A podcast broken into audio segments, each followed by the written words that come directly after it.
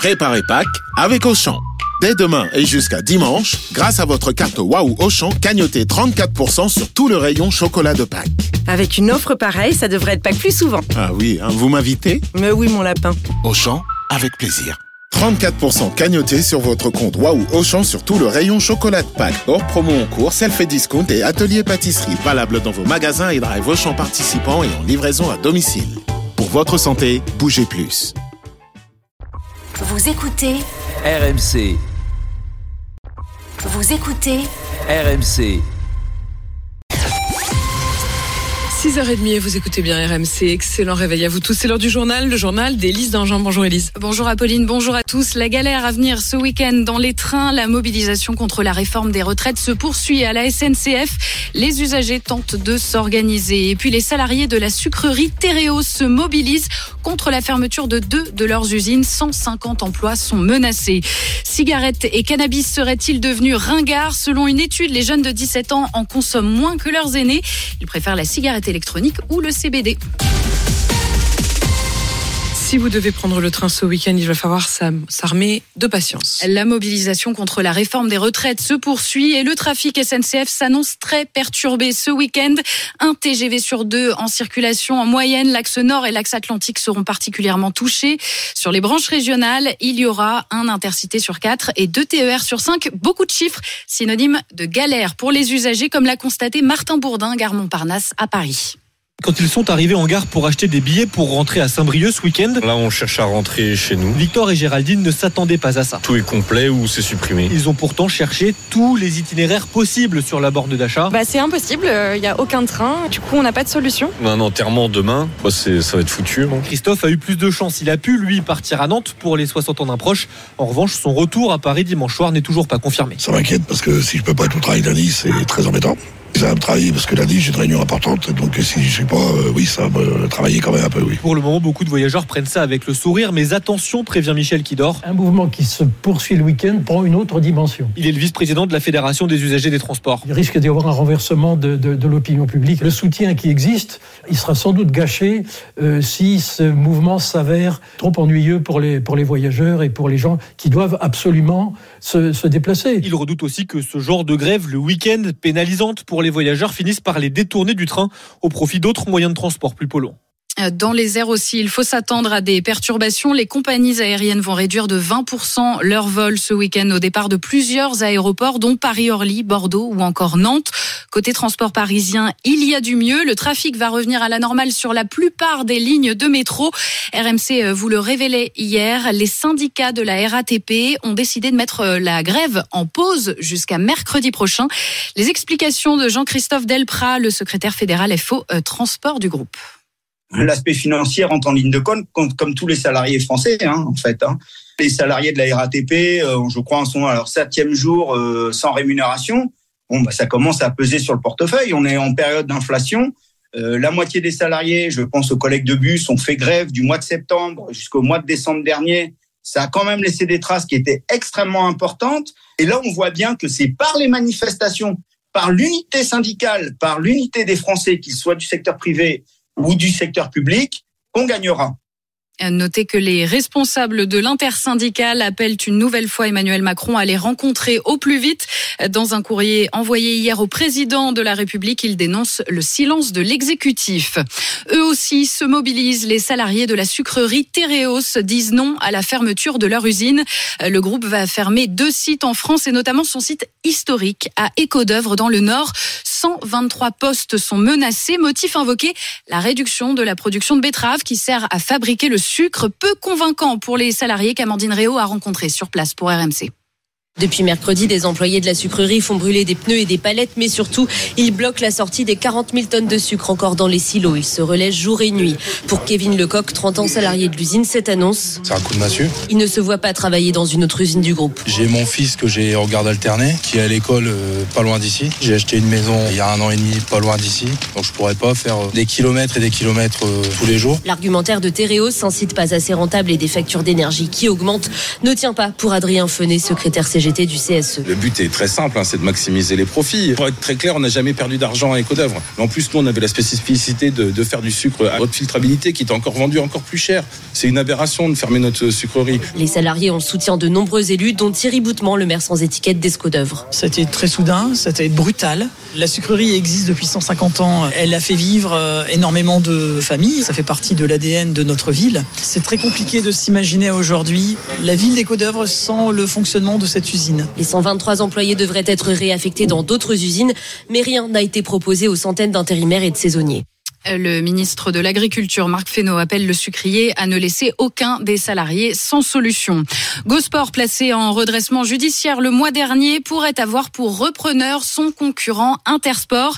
La chaîne de magasins s'apprête à faire une offre de reprise. Elle a jusqu'à ce soir pour la déposer auprès du tribunal de commerce de Grenoble. À Hambourg, en Allemagne, une fusillade a éclaté hier soir dans une église de témoins de Jéhovah. Selon la police allemande, plusieurs personnes ont été tuées. Elle ne donne pas de bilan plus précis. Le journal Bild fait lui état de 7 morts et 8 blessés graves. Le motif de l'attaque reste pour l'heure inconnu. Il est 6h35 sur RMC. Nos jeunes seraient-ils plus sages que leurs aînés en matière d'addiction? Ils semblent en tout cas plus raisonnables. C'est ce que révèle une étude de l'Observatoire français des drogues et des tendances addictives. Les jeunes de 17 ans consomment moins de tabac, moins d'alcool et moins de cannabis. Et c'est surtout de la cigarette qu'ils se détournent. Clara Gabillet. À la sortie du lycée, les élèves sont peu nombreux à dégainer le paquet de cigarettes et le briquet. Leïla, en terminale, trouve ça ringard. Cigarette, ouais, c'est un peu plus pour les vieux, pour les personnes âgées, etc. Plus qu'une question de tendance, c'est le coût financier et les risques sur la santé qui rebutent Lina, lycéenne de 17 ans. Il faut avoir les moyens de se payer des clubs et surtout, c'est toxique pour la santé. Je vois vraiment pas les avantages à ça. En 2022, moins de la moitié des 17 ans ont déjà essayé de fumer. C'est le cas de Lisa qui l'a fait par curiosité, mais sans pression de la part de ses amis. Je pense que ça, c'est quelque chose qui a vachement changé, qu'on se rend compte que c'est pas forcément bien, donc on l'incite pas en tout cas. Après, c'est vrai qu'il y a des fois, ah, tu veux pas essayer, machin, mais ça va pas plus loin. Le tabagisme recule, mais l'usage de la cigarette électronique augmente et à un âge plus jeune. C'est d'ailleurs ce que préfère Leila. De base, je suis non fumeuse, mais avec la sortie des puffs, c'est agréable à fumer en fait. C'est pas comme la cigarette, on a l'impression que c'est plus soft. Une nouvelle habitude également chez certains jeunes, la consommation de CBD, une substance non psychotrope et non addictive. Et vous avez peut-être vu les images. En France, elles sont rares. Une tornade a frappé la commune de Pontarion en Creuse hier après-midi.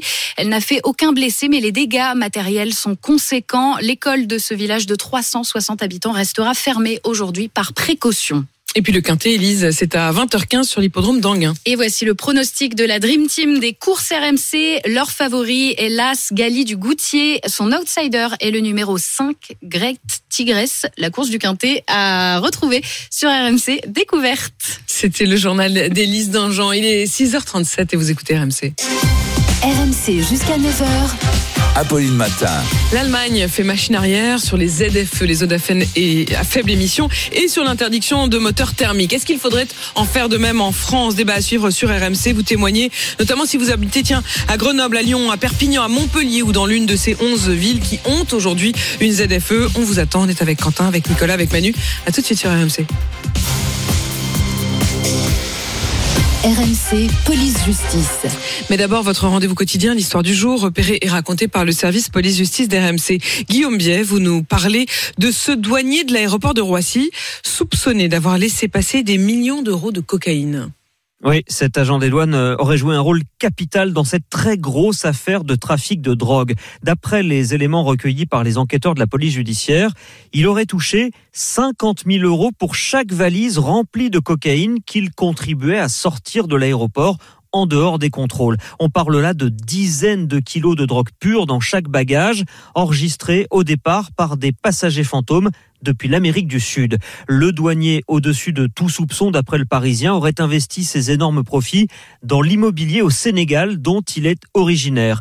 Avant-hier, après deux ans d'enquête sur cet impénétrable réseau, les policiers des stupes de la PJ d'Evry et leurs collègues de Versailles ont interpellé 12 suspects, dont le fameux douanier de Roissy. Ce trafic était centralisé dans l'Essonne, à Viry-Châtillon et surtout dans la cité de la Grande Borne à Grigny, réseau dirigé par des dealers chevronnés.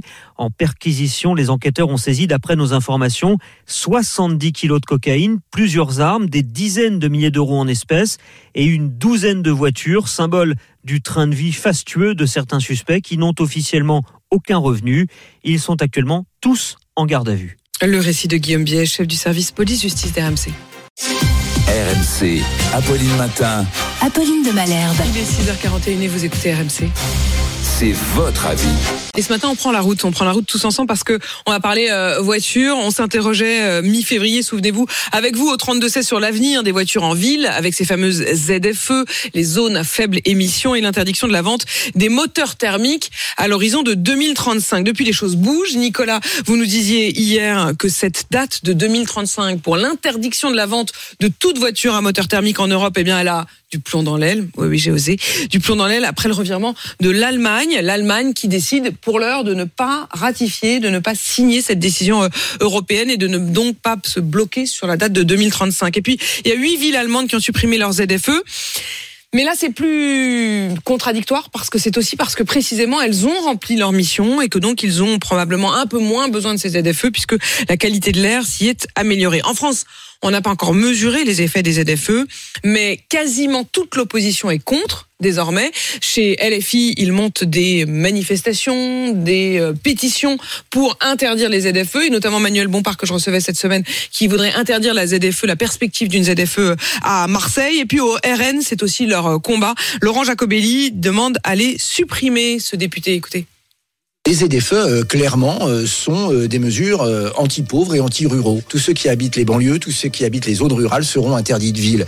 Euh, la France se déshonore euh, à créer une population à deux vitesses, ceux qui bénéficient de tout et ceux qui n'ont plus rien. Bref, c'est une mesure injuste, inégalitaire et complètement anachronique.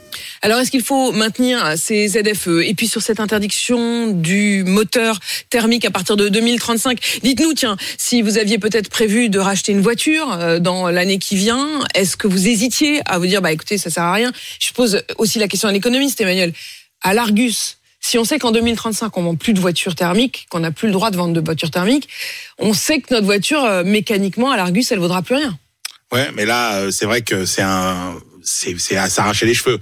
Parce que bon, euh, il y a la conviction quand même qui commençait à gagner que bah, vous alliez bien devoir passer à la voiture électrique avec toutes les interrogations que ça avait sur le prix d'achat. Parce que le choix des constructeurs européens, ça a été de faire des voitures électriques chères, à la différence des Chinois. Euh, et donc, comment on va faire pour payer notre voiture? Est-ce qu'on va pouvoir la recharger? C'est-à-dire que quand on habite dans un immeuble, euh, qu'on n'a pas chez soi une prise. Donc il y avait déjà toutes ces, euh, toutes ces, toutes ces Tous ces contraintes, tous ces doutes. Et puis on se disait, bah oui, mais de toute façon 2035, euh, maintenant, euh, bah je suis obligé d'y passer. Et sauf que là, on commence à nous dire effectivement Oh, ça crée que, une, une insécurité, c'est-à-dire un, un sentiment Eh de ne oui. pas savoir où on va. Et d'ailleurs, pour les constructeurs, c'est ce que vous nous disiez aussi euh, hier, euh, Nicolas. C'est très compliqué pour eux d'anticiper. Ouais, alors les constructeurs, au départ, ils étaient plutôt contre. Ils voulaient garder la liberté de faire des moteurs à, à explosion, mais ensuite, ils avaient anticipé cette date de 2035 et ils étaient prêts. Les constructeurs français en particulier, ils étaient prêts à la grande bascule en 2035. Sauf que désormais, eh ben, on sait plus, on sait plus. Et sans cette obligation de bascule en 2035, on ne sait pas si les gens feront le, le choix de. Et je vous rappelle qu'à tout cela s'ajoute aussi le fait que le gouvernement avait promis des voitures électriques en leasing à 100 euros par mois. On en est très très loin. Le gouvernement qui recule euh, parce qu'il dit bah on essaiera peut-être avant la fin du quinquennat, mais aussi parce que pour l'instant les voitures électriques sont trop chères, que les voitures électriques qui leur permettraient de faire du leasing à 100 euros, c'est des voitures notamment euh, chinoises. Il y a Martine qui nous appelle de Grenoble. Bonjour Martine.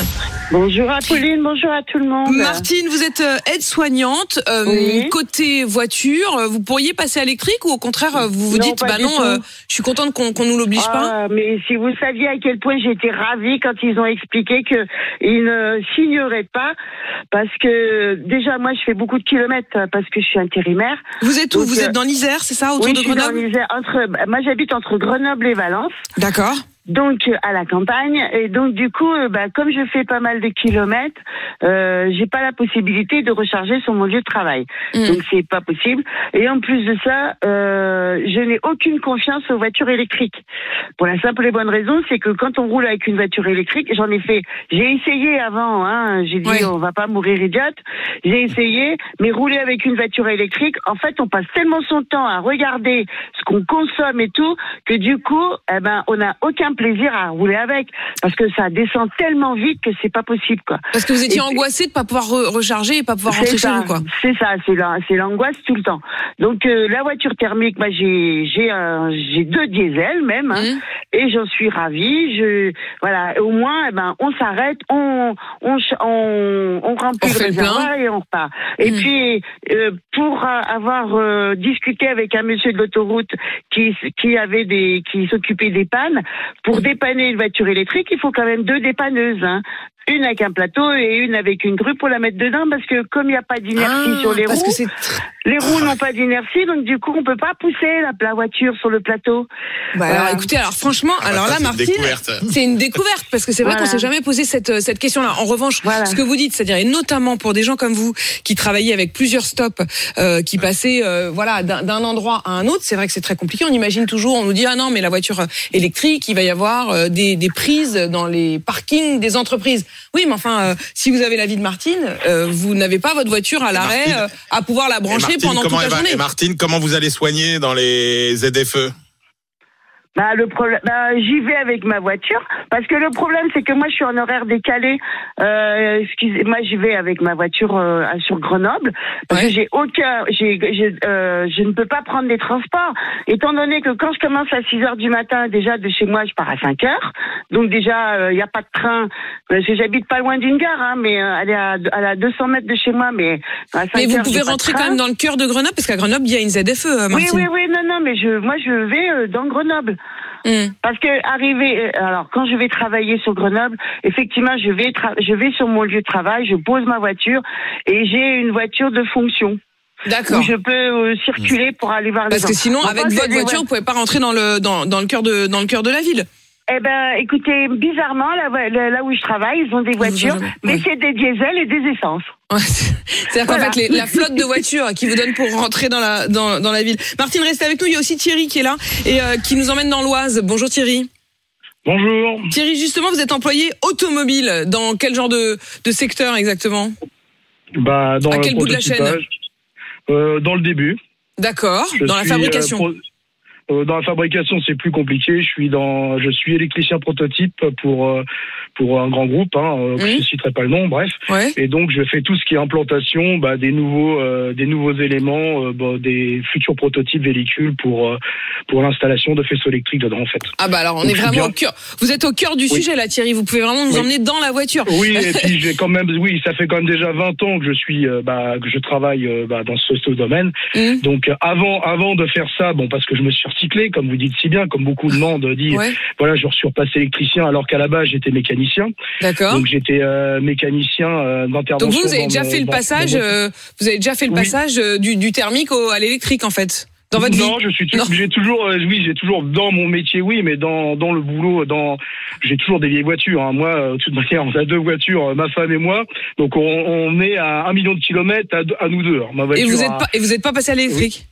Je, je roule en électrique dans le Ah. cadre de mon activité. J'ai roulé en électrique de, dans, bon, pour- dans, dans différentes, euh, dans le cadre de mon, dans mon travail. J'avoue que l'électrique, euh, je vous dirais que c'est une, bon, c'est agréable, comme disait votre, votre interlocutrice Mmh. d'avant. C'est très, c'est, super génial. J'avoue, bon, c'est avec l'autonomie, c'est un peu galère parce qu'il faut rentrer deux paramètres très importants dans un véhicule électrique. Mmh. Premier paramètre qui est très, qui est bas, c'est les zones de, char- de chargement. Ouais. Bon, faut savoir que le- les véhicules électriques c'est un peu plus galère. Après, vous avez trois types de chargement de, de, de véhicules, enfin trois types pour le charger. Donc, il faut trouver euh, bah, les trucs. La euh, bonne, la qu'il bonne faut, parce que, prise, ouais. euh, la bonne oui, borne. et puis, euh, oui, et puis après le temps, parce que plus vous allez charger votre batterie rapidement, plus vous allez mettre en superchargeur, plus votre batterie bah, va pas vraiment apprécier. Et euh, deux autres Ah, outils ce d'autres que vous voulez dire, Ah, ce que vous voulez dire, alors là, ça, c'est là que c'est Ah. intéressant d'avoir le spécialiste, Thierry. C'est qu'en fait, quand on nous dit, bah, faut, c'est vrai qu'à vivre, on se dit que la super batterie qui charge plus vite, bah, c'est beaucoup plus commode. On se dit que si on a la vie de Martine, par exemple, de toute façon, c'est la seule solution. On peut pas attendre une heure que la voiture se charge. Sauf que ça abîme oui. plus vite la batterie. Bah oui, c'est c'est un peu, je fais un comparatif un petit peu, euh, un petit peu comme un boxeur en fait. Plus vous allez prendre une euh, un punch fort, plus, plus ce sera fort. Plus vous serez si sonné, allez, quoi. euh, vous- bah, si vous allez charger votre batterie bah, en, en batterie secteur, bah euh, comment dire, bon, je vais pas rentrer dans les détails parce que sinon on va pas s'en sortir. oui, doucement, Mais euh, si vous allez sur une prise secteur à 120 volts et puis vous allez mettre à peu près euh, dans, entre 18 et 20 heures pour la charger, mais là Ouais. votre batterie va va se sentir mieux. Si vous allez dans une prise un peu plus planning là que vous avez, vous Mais mettrez, enfin, vous mettez quand je vous écoute, Thierry, on se dit qu'on n'est pas prêt. Non, on n'est pas prêt. En infrastructure, on n'est pas prêt. Et moi, ce que je reviens pour les ZFE, ce que je dis, comme vous disiez vos interlocuteurs, euh, les mêmes les ministres, le problème qu'il y a, c'est qu'on met la charrue avant les bœufs, comme d'habitude. On veut, d'accord, j'avoue, l'électrique, c'est agréable, mais après, il y a comme le l'autre paramètre que je rentre aussi, c'est pareil. L'organisation Si et la vie quotidienne et Voilà. l'usage ne sont Voilà, pas encore prêts. Et, et sans parler et sans parler de la question du prix, mais on va continuer à, à en débattre sans parler de la question du prix, puisqu'aujourd'hui effectivement, euh, il faut aussi avoir les moyens de pouvoir passer euh, à l'électrique. C'est une des raisons pour lesquelles un certain nombre de ZFE sont repoussés au minimum, et c'est aussi d'ailleurs l'argument d'LFI ou du Parti communiste qui sont tous les deux contre ces ZFE, tout comme le Rassemblement national. Merci Thierry pour votre témoignage extrêmement concret. On est vraiment rentré dans le moteur. Et puis euh, merci aussi euh, à Martine. Voilà aussi euh, des usages quotidiens et les difficultés auxquelles on, doit faire face. Vous le savez, on en débat ce matin. Faut-il repousser l'interdiction des, des moteurs thermiques et la mise en place des ZFE Je vous attends au 32 16. À suivre dans Apolline Matin sur RMC. Le portrait du jour, Nicolas. C'est Thierry Casasnovas, le- le- l'adepte de la crudivorisme, du crudivorisme, manger cru, donc il est en garde à vue. Et vos histoires, Quentin? La Suisse, la Suisse qui se fâche, vous allez l'entendre pour une histoire de chocolat. À tout de suite. RMC, Apolline Matin. Il est 6h53, bientôt 7h et je vous donne euh, la suite du programme euh, sur RMC. D'abord RMC s'engage pour vous, c'est juste après le journal de 7h, avec des nouvelles révélations, vous l'entendrez, sur les méthodes de paiement des salariés d'Orpea. Et puis 7h15, la témoin du jour, ce sera la maire de Calais, Natacha Bouchard. Elle nous dira si elle voit d'un bon œil le virage très dur pris par Londres sur l'immigration clandestine, qui rejette beaucoup de responsabilités sur la France, notamment à Calais, avec donc Natacha Bouchard en direct à 7h15. 7h40, l'un des plus fins connaisseurs des mouvements sociaux sera l'invité du jour dans Apolline Matin. Il s'appelle Bernard Vivier. Pour lui, les syndicats ont perdu la main sur la réforme des retraites. Il nous expliquera pourquoi. Et puis à 8h30, eh bien justement, il y aura Philippe Martinez pour dire si oui ou non le mouvement s'essouffle. D'ici là, ne manquez pas Arnaud Demanche. C'est avant le journal de 7h30. RMC, Apolline Matin. Le portrait du jour. Le portrait du jour, Nicolas Poincaré, c'est celui de Thierry Casas-Novas. Il est influenceur, adepte du crudivorisme et il est en garde à vue à Perpignan. Oui, il a 48 ans, euh, aucun diplôme, mais il se présente comme thérapeute et naturopathe. Il vit dans un village dans les Pyrénées-Orientales, mais c'est sur les réseaux sociaux qu'il est célèbre. Il a 600 000 abonnés sur sa chaîne YouTube. C'est le gourou du crudivorisme, c'est-à-dire de, de l'alimentation à base de produits crus. Il défend aussi la pratique du jeûne et il lui arrive d'encourager ses fidèles à cesser leurs traitements médicaux. Par exemple, en, en déclarant que la chimiothérapie, eh bien, c'est de la mort au rat. Il affirme que ces traitements à base de jus et de produits crus peuvent soigner les cancers, le diabète, les dépressions, l'autisme. Il prétend même pouvoir faire repousser un membre amputé. Thierry Casasnovas est farouchement opposé à la vaccination contre le Covid. Dans une vidéo, il explique Moi, ministre de la Santé, le coronavirus serait réglé rapidement. Un bain froid, des jaunes et, et un petit jus de carotte. Et vas-y que je te l'envoie. Et vas-y que je te l'envoie. Il a finalement été arrêté. Hein. Oui, dans le cadre d'une enquête pour exercice illégal de la médecine, mais aussi pour abus de faiblesse et pratiques commerciales trompeuses. Les enquêteurs le soupçonnent d'avoir organisé des stages, d'avoir commercialisé des jus et des compléments alimentaires avec des montages financiers suspects. Le montant des infractions est estimé à à 2 millions et demi euh, d'euros selon le, le Parisien, le journal qui a révélé cette affaire. Thierry Casasnovas a fait l'objet depuis une dizaine d'années de quelques 600 signalements auprès de la mission de vigilance contre les dérives sectaires. Il devrait être présenté aujourd'hui à un juge d'instruction. Incroyable. Enfin, ça a mis du temps quand même avant euh, tous Des ces, années, tous ces ouais. signalements, avant que vraiment une décision ne soit prise. On passe au chocolat. Je sais pas si c'est crudivore ou pas de manger du chocolat, euh, Quentin. Ben non, pas vraiment. Vous connaissez histoires du jour. Vous connaissez le, le Toblerone, évidemment Ouais. Le Toblerone qui vient de Suisse, comme vous pouvez l'entendre. Du chocolat, du nougat, du miel, des amandes, c'est délicieux en forme de triangle qui reprend euh, le logo, la forme triangulaire en tout cas du, du Mont Cervin, qui est une des plus hautes montagnes d'Europe. Le C'est Toblerone. pour ça qu'il est triangulaire. Oui, exactement. Voilà, première info. Toblerone, fabriqué depuis 1908, précisément à Berne, la capitale de la Suisse. C'est une pure tradition suisse. Sauf que, patatras, les propriétaires américains de la marque ont décidé de déménager, délocalisation à Bratislava, en Slovaquie. Ils vont Ah bah, c'est quitter pas la même. les montagnes suisses. Ça ne plaît pas du tout aux Suisses qui disent, bah, finalement, qu'au nom d'une loi protectionniste de 2017, euh, vous quittez la Suisse, vous arrêtez d'utiliser notre petit drapeau, vous, vous arrêtez d'utiliser notre euh, petite montagne et vous allez devoir changer de logo. Chose qui sera faite, les Américains vont remplacer le Mont Cervin par des montagnes plus génériques, mais ils ne s'inquiètent pas vraiment, que de toute façon le Toblerone va rester triangulaire et que les consommateurs continueront d'en manger. Mais Quentin, vous en avez pas apporté là? Non, bah, Pour illustrer votre propos C'est vrai que j'aurais pu. Je comprends pas, parce que là, vous nous avez mis un petit peu l'eau à la bouche quand même. En plus, j'adore ça. Le ah ouais, moi aussi, avec les petits Super morceaux de nougat à la fin. Là. Allez, il est 6h57, sans Toblerone pour poursuivre cette euh, matinale. Dans un instant, ce sera la météo et le journal euh, de 8h, de 7h avec Thibaut Texer. À tout de suite. RMC jusqu'à 9h. Apolline Matin. Vous écoutez RMC. Il est 7h, excellent réveil à vous tous sur RMC. RMC, Apolline Matin. Le journal de Thibaut Texer. Bonjour Thibaut. Bonjour Apolline, bonjour à tous. Un village de la Creuse balayé par une tornade hier en fin de journée. Si les dégâts sont importants, aucune victime n'est à déplorer. Quatrième journée d'action contre la réforme des retraites, mouvement reconduit dans la plupart des raffineries du pays, à la SNCF aussi. Pourtant, le mouvement semble marquer le pas. Et puis les médias allemands parlent d'un bain de sang. Une fusillade a éclaté hier soir dans un lieu de culte à Hambourg, c'est en Allemagne. Plusieurs personnes ont été tuées. Phénomène rarissime en France, une tornade ravage un village de la Creuse. Toiture soulevée, arbres couchés, voitures détruites. Vers 18h, un tourbillon de vent extrêmement fort s'avance sur le village de Pontarion et ses alentours. Quelques minutes ont suffi à balayer cette commune de 360 habitants. Pas de victimes ni blessés, mais de nombreux dégâts. C'est ce que nous raconte Guillaume. Il a vu la scène depuis la fenêtre de son bureau une espèce de souffle énorme avec des bruits de partout, des chocs sur la toiture. La maison a même tremblé un petit peu. Je voyais au travers de la vitre des branches passer, des tuiles survoler la maison. J'ai fait le tour de la commune à pied. Les trois quarts des toitures des bâtiments sont détruites. Énormément de tuiles sont envolées, des morceaux de cheminée, des gouttières. La, la rue principale était jonchée de débris, de tuiles cassées. De voilà, je dirais pas que c'était apocalyptique, mais ça l'était presque. Et on s'interroge ce matin, Géraldine de Maury, cette tornade était-elle prévisible? Non, non c'est un phénomène qui est complètement euh, imprévisible. En fait, ce qu'on sait, c'est qu'on va avoir un temps qui être très agité. On sait qu'on va avoir potentiellement de gros orages. Euh, mais à l'heure actuelle, on ne peut pas prédire vraiment comment va évoluer la cellule orageuse. En l'occurrence, pour la tornade, il faut euh, un vent qui va tourner dans un sens en altitude et puis dans l'autre au sol, au niveau du sol. C'est ce qui va créer le tourbillon. Et ça, on peut pas savoir où et quand ça va se produire. Surtout qu'on est sur un phénomène hyper localisé. On n'arrive pas encore à faire des prévisions sur une si petite échelle. Merci Géraldine de Maury. Il est 7h02 sur RMC. Les débats sur la réforme des retraites patinent au Sénat après avoir adopté l'article 8 sur les carrières longues. Les discussions se sont enflammées au moment de passer à l'article 9 hier soir consacré à la pénibilité marqué par des suspensions de séance et rappels au règlement. Cela n'empêche pas la poursuite du mouvement avant une nouvelle journée de mobilisation demain. Certains secteurs restent impactés aujourd'hui. Les expéditions de carburant sont toujours à l'arrêt dans 6 des 7 raffineries de métropole. On va retrouver justement Nicolas Roper ce matin. Vous êtes en direct de la raffinerie Petro Ineos à Martix dans les Bouches du Rhône où le mouvement, Nicolas, a été reconduit ce matin. Oui, un hein, Thibaut, réuni tôt ce matin en assemblée générale devant le site de la raffinerie. La quarantaine de salariés a donc voté euh, à l'unanimité la reconduite de la grève. Concrètement, la production est au ralenti et pas une goutte de carburant ne sortira d'ici jusqu'à lundi au minimum.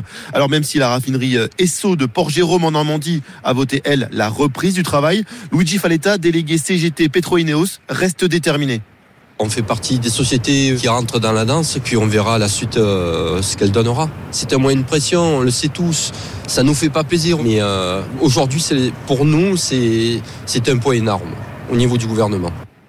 La pénurie de carburant euh, sur tout le territoire, c'est l'objectif affiché des organisations syndicales ici. C'est le seul moyen que l'on ait pour obliger le gouvernement à retirer sa réforme des retraites, affirment les raffineurs.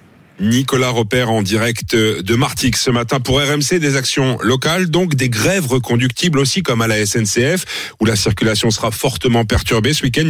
Une, stratégie qui semble tout de même Vincent Chevalier marquer le pas pourtant d'habitude fortement mobilisés, grève en pause à la RATP, fin des blocages dans des raffineries, moins de grévistes chez les éboueurs parisiens, difficile alors de lancer des mouvements dans d'autres secteurs. Dans la fonction publique, la mobilisation se heurte au pouvoir d'achat. Dans l'éducation, certains veulent durcir le mouvement, mais adoucissent le discours pour préserver l'union intersyndicale, elle qui a pour l'instant privilégié les grèves perlées, et c'est peut-être une erreur selon Sylvain Boulouk, historien spécialiste des mouvements sociaux. L'autre solution aurait peut-être été de dès le départ, lancer un mouvement qui soit plutôt plus massif plutôt que quelque chose de perlé qui semble ne pas aboutir, d'autant plus qu'en face, le gouvernement et le chef de l'État se montrent relativement inflexibles. Les organisations espèrent trouver un second souffle à l'occasion des deux prochaines mobilisations, demain et mercredi prochain. Et Philippe Martinez, numéro 1 de la CGT, sera votre invité, Apolline, ce matin à 8h35 sur RMC et BFM TV. C'est l'information de la nuit. Une fusillade en Allemagne a fait plusieurs morts et de nombreux blessés. Ça s'est passé dans une église des témoins de Jéhovah hier soir à Hambourg. Romain Houg, à cette heure, aucun bilan n'a été communiqué par les forces de l'ordre. Oui, même si plusieurs médias allemands, dont le Bild, parlent d'un bain de sang. La presse allemande qui évoque un bilan provisoire de 7 morts et 8 blessés graves. Au moins 7 morts, dont probablement le tireur lui-même selon la police de Hambourg sur Twitter. Les autorités locales supposent également qu'il était le seul auteur des tirs. Reste maintenant à établir le mobile de cette attaque qui s'est déroulée hier soir, peu après 21h, dans ce centre des témoins de Jéhovah, bâtiment de trois étages dans lequel étaient réunis des pratiquants depuis le début de soirée. L'assaillant aurait alors ouvert le feu à de nombreuses reprises et à intervalles réguliers selon des voisins. L'alerte population avait été déclenchée dans la soirée, demandant aux habitants de rester chez eux. Elle a finalement été levée dans la nuit vers 3 heures du matin. Les précisions de Romain Houg. À deux semaines d'une visite d'État du roi Charles III à Paris, le premier ministre britannique Rishi Sunak est à Paris aujourd'hui, accompagné de sept de ses ministres. Il sera reçu par Emmanuel Macron pour un sommet durant lequel de nombreux thèmes seront abordés. C'est le cas de l'immigration clandestine, sujet Martin, euh, Martin Juret, hautement sensible entre les deux parties. Avec ce sommet, l'Elysée veut ouvrir un nouveau chapitre avec Londres, restaurer la confiance, renouer le dialogue, dit-on dans l'entourage du président. Après, il est vrai, plusieurs années de tension sur cette question de l'immigration face à un nombre record de traversées clandestines de la Manche, près de 46 000 l'an dernier. On pourrait atteindre 80 000 cette année, alerte déjà la ministre de l'Intérieur britannique, d'où la nouvelle loi qu'elle vient justement d'annoncer. Les migrants qui arrivent illégalement en Grande-Bretagne ne pourront plus demander l'asile. Le projet provoque l'indignation des ONG. Aujourd'hui, elle sera présente avec Gérald Darmanin au sommet et les deux ministres de l'Intérieur doivent prendre de nouveaux engagements pour renforcer les moyens de contrôle. Paris et Londres ont l'intention de déployer des drones pour surveiller le littoral, des chiens de détection et de mieux coopérer en termes de renseignement dans la lutte contre les passeurs. Mettre fin au quoi qu'il en coûte, la Cour des comptes exhorte le gouvernement à un redressement résolu des finances publiques mises à mal par la crise énergétique. La réduction de la dette risque de se creuser, nous dit la Cour des comptes. Fragilisée par le retrait de trois de ses joueuses de l'équipe de France féminine de football, Corinne Diacre a été démise de ses fonctions de sélectionneuse hier à l'issue d'un comité exécutif de la Fédération française de football, la 3F, qui va désormais devoir se pencher sur la suite, Anthony Reich. Première étape, trouver le nouveau sélectionneur. D'ici 8 à 10 jours, les membres du comité exécutif vont à partir d'aujourd'hui auditionner les candidats possibles, notamment révélés par RMC Sport, l'entraîneur des féminines du Paris Saint-Germain, Gérard Prêcheur, Patrice Lair de Bordeaux ou encore le sélectionneur de l'Arabie Saoudite, Hervé Renard. Deuxième étape, le président intérimaire Philippe Diallo a annoncé vouloir construire une nouvelle équipe de France dotée de moyens inédits, dignes des plus grandes nations du football féminin mondial, avec pourquoi pas un staff élargi mais attention, les joueuses tricolores seront attendues comme jamais lors du mondial cet été avec une obligation de résultat. Enfin, la fédération a prévenu, ce genre de fronde ne devra plus se reproduire. Et puis Nice fait un pas en quart de finale de Ligue Europa Conférence. En Moldavie, les Aiglons s'imposent 1-0 sur la pelouse du Sheriff Tiraspol. Match retour de jeudi prochain à Nice. Et puis le retour de la Ligue 1 ce soir. Lille reçoit Lyon. Coup d'envoi à 21h et c'est à suivre, bien évidemment, sur RMC. C'était le journal de Thibaut Texer. Il est 7h08. RMC s'engage pour vous. Et c'est l'heure d'RMC s'engage pour vous avec ce matin Johanna Chabas. Bonjour Johanna. Bonjour. Vous nous révéliez lundi un nouveau scandale Orpea, des centaines d'employés qui attendent leur salaire complet depuis plus de deux mois.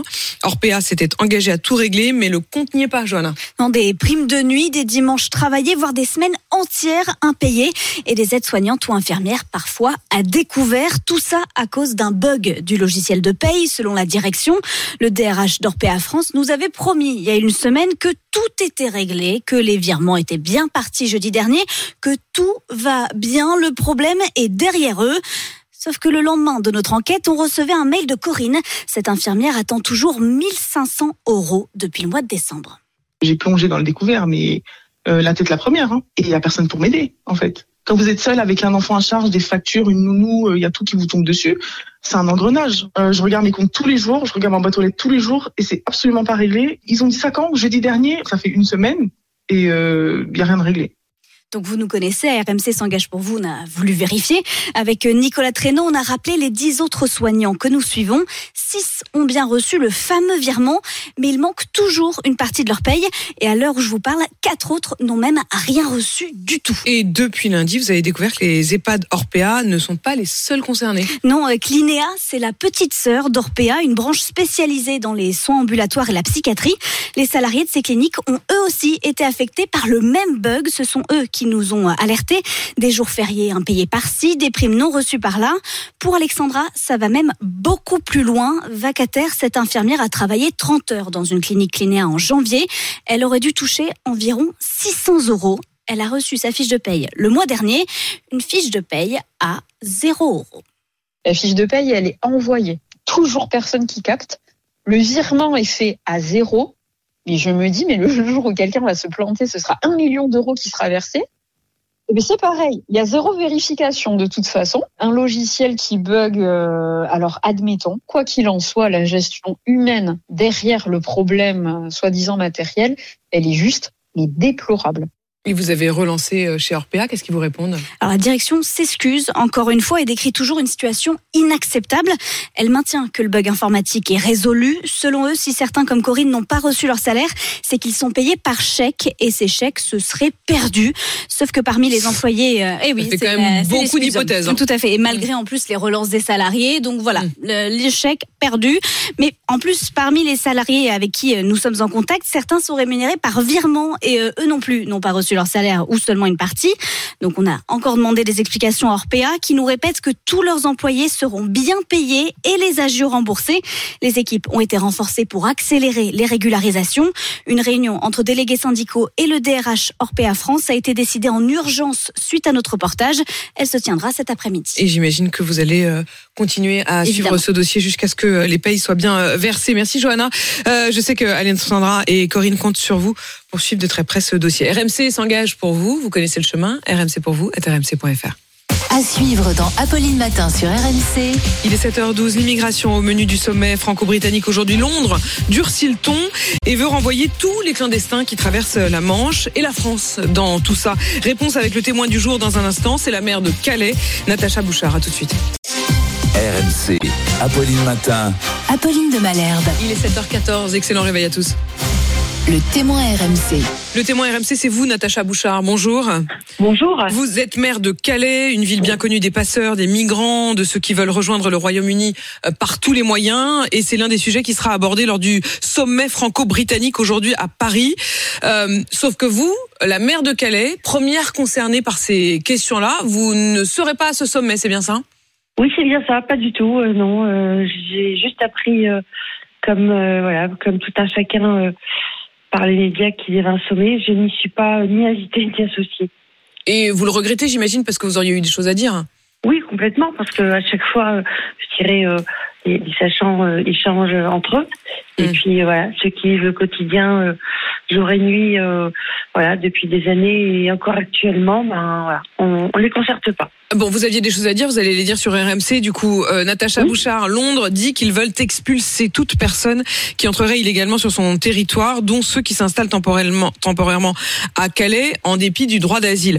Euh, concrètement, ils disent, au fond, vous devez arrêter tous les bateaux avant qu'ils ne quittent les côtes euh, françaises. Est-ce que vous avez les moyens de le faire? Est-ce que ça vous paraît réaliste? Est-ce que on vous donne des aides pour aussi savoir vous que faire de ceux qui auraient voulu partir et qui ne partiront peut-être plus? Eh bien non, non, non, le, discours et les, et messages n'ont pas changé.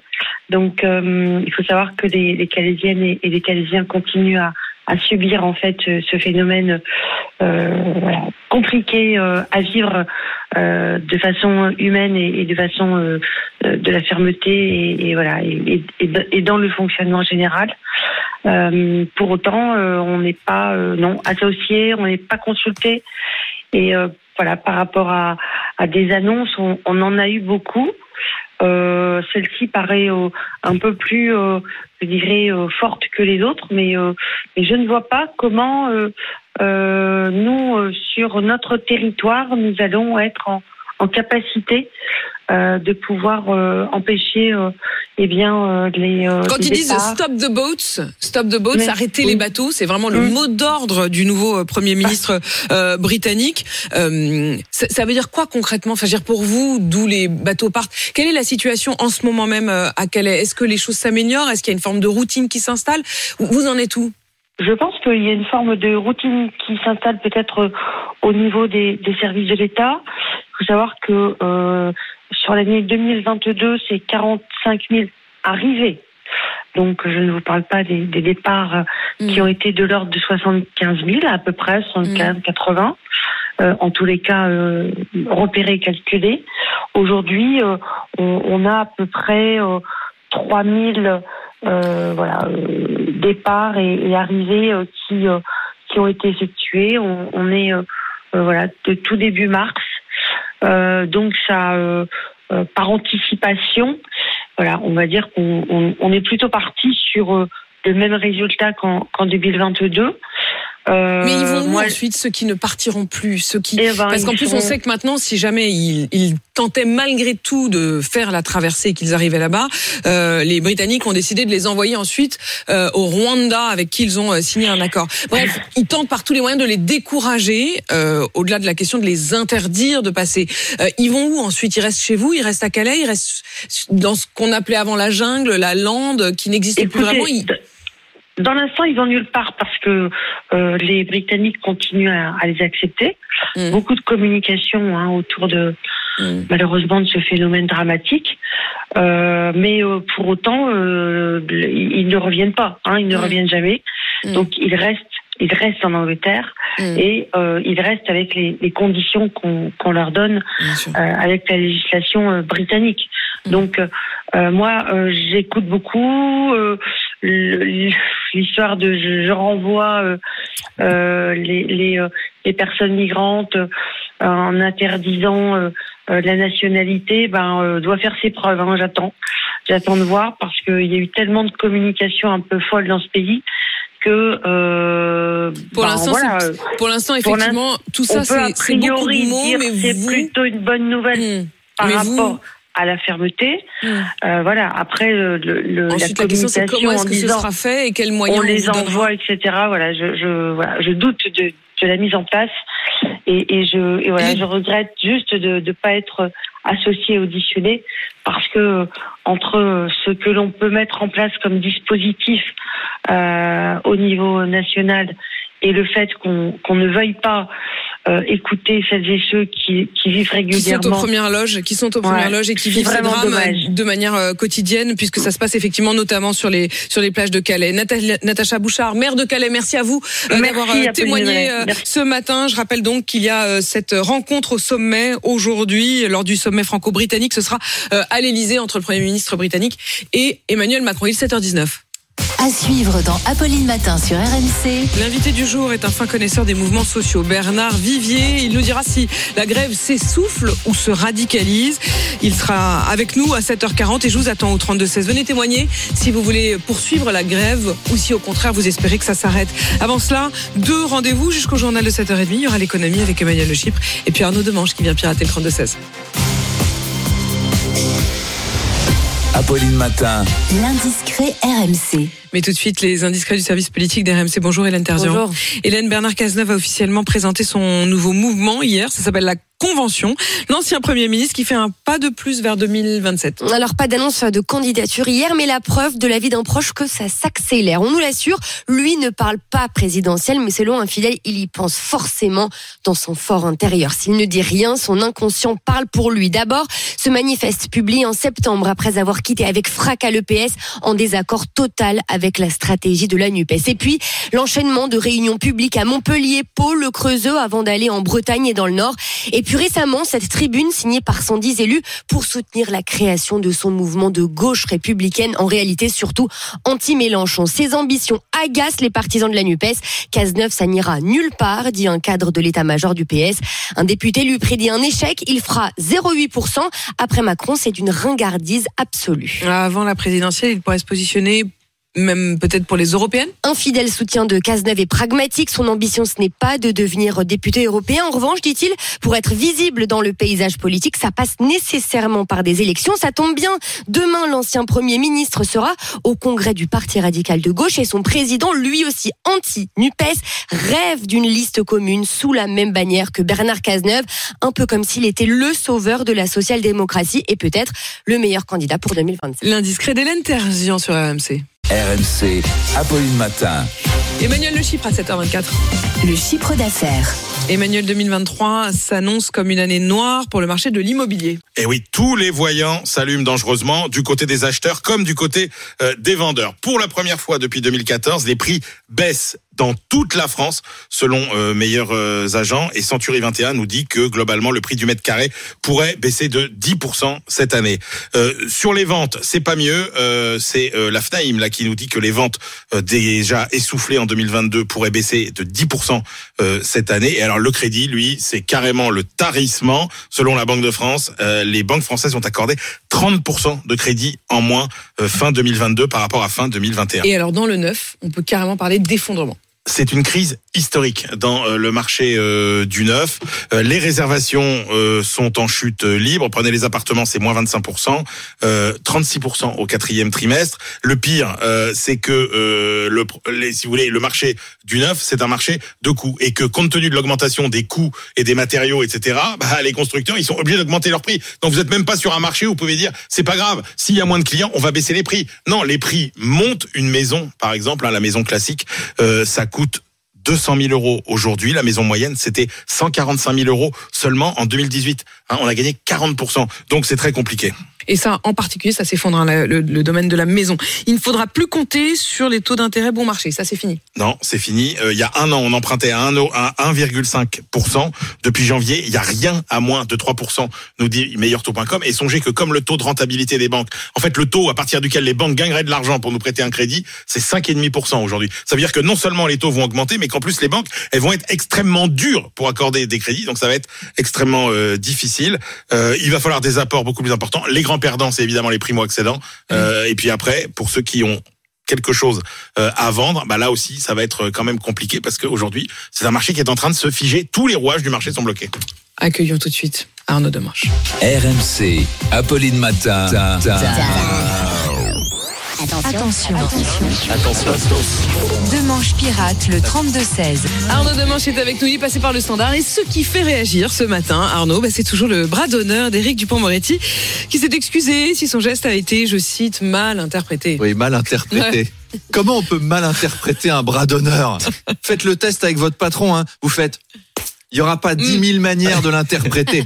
Non, non, je trouve qu'il a été très bien interprété son geste. Il a fait un bras d'honneur et en fait, on l'a interprété comme un bras d'honneur, dites donc.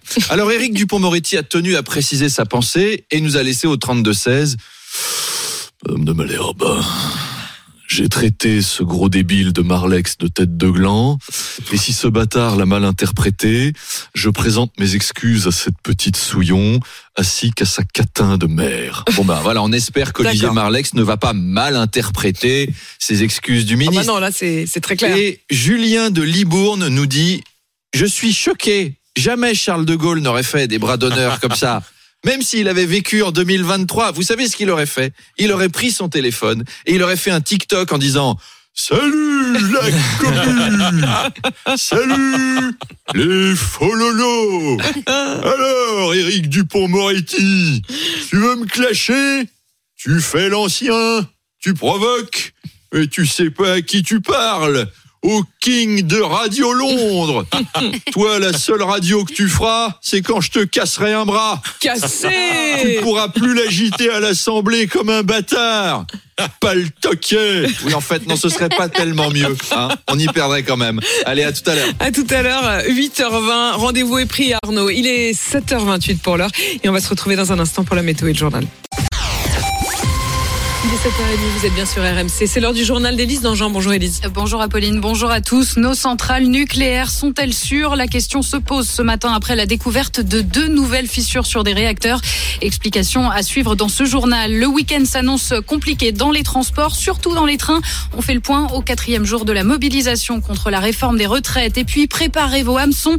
La saison de la pêche à la truite s'ouvre demain, mais ça risque d'être un peu plus compliqué cette année en raison de la sécheresse.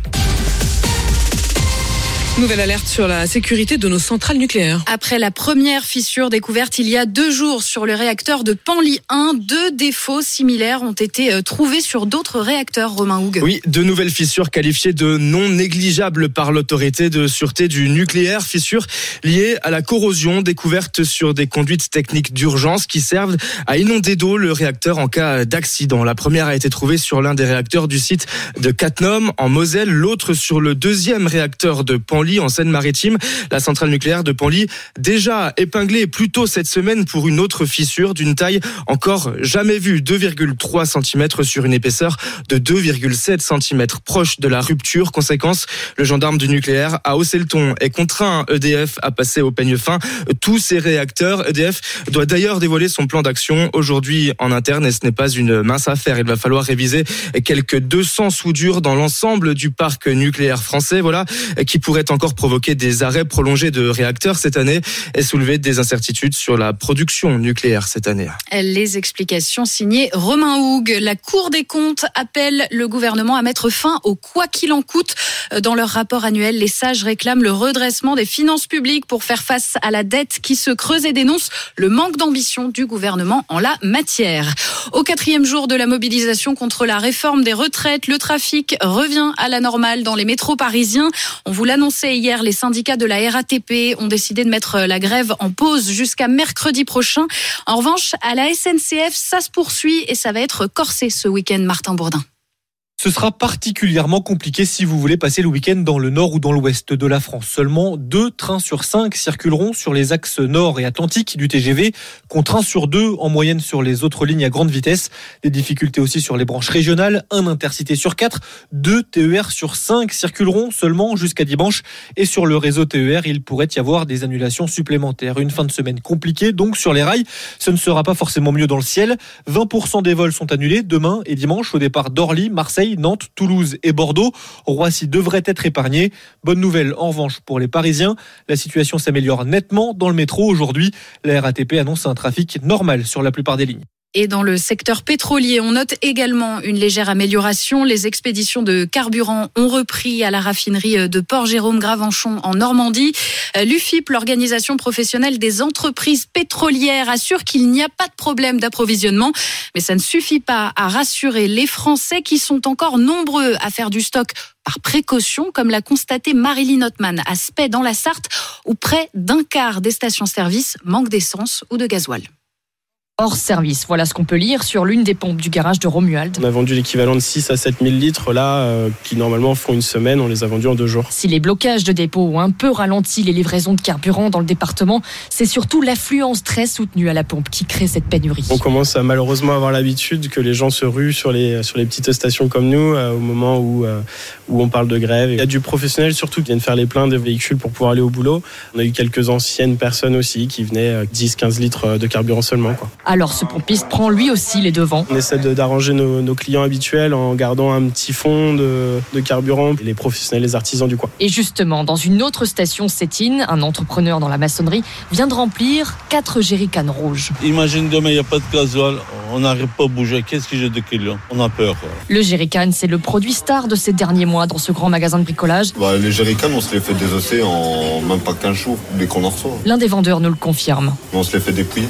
Pourquoi? Les gens, ils dévalisent pour euh, avoir du stock. Les jerrycans manquent dans ces rayons depuis trois mois. Le reportage signé Marilyn Ottman. Le journal allemand Bild parle d'un bain de sang au lendemain d'une fusillade qui a éclaté à Hambourg dans une église de témoins de Jéhovah. Sur place, la police confirme que plusieurs personnes sont mortes mais ne détaille pas.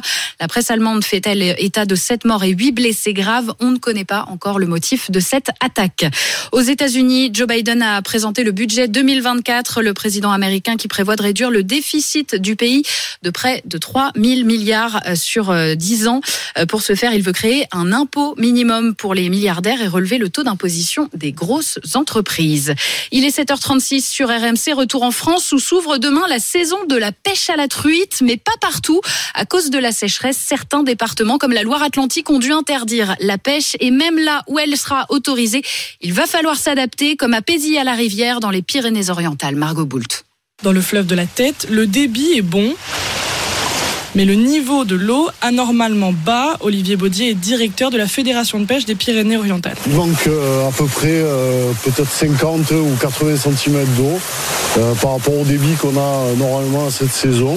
C'est des niveaux qu'on a en début d'été. Olivier, lui, pêche à la mouche depuis 25 ans.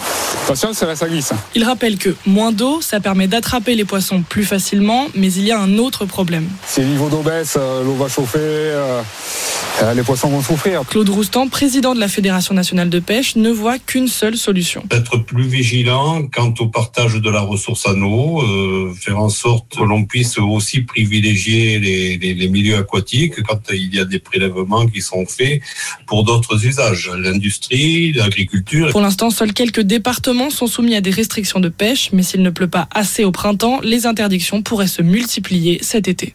Et puis le Quintet Élise, c'est à 20h15 sur l'hippodrome d'Anguin. Et le pronostic de la Dream Team des courses RMC, le voici. Leur favori, hélas, euh, Gali de- du Goutier. Son outsider est le numéro 5, Great Tigress. C'est mieux dit que la dernière fois. La course du Quintet qui est donc à suivre en direct sur RMC Découverte. She's our Tigress. C'était Élise Dangean. Il est 7h38 sur RMC. RMC, 6h39h. Apolline Matin. Est-ce que les syndicats opposés à la réforme des retraites sont pris au piège de la radicalisation? Nouvelle journée de mobilisation demain. Mais en attendant, les actions coup de poing se multiplient. Bonjour Bernard Vivier. Vous êtes un fin connaisseur du mouvement, des mouvements sociaux. Est-ce que celui-ci s'essouffle ou s'intensifie? Vous nous répondez dans un instant sur RMC. RMC. Apolline Matin.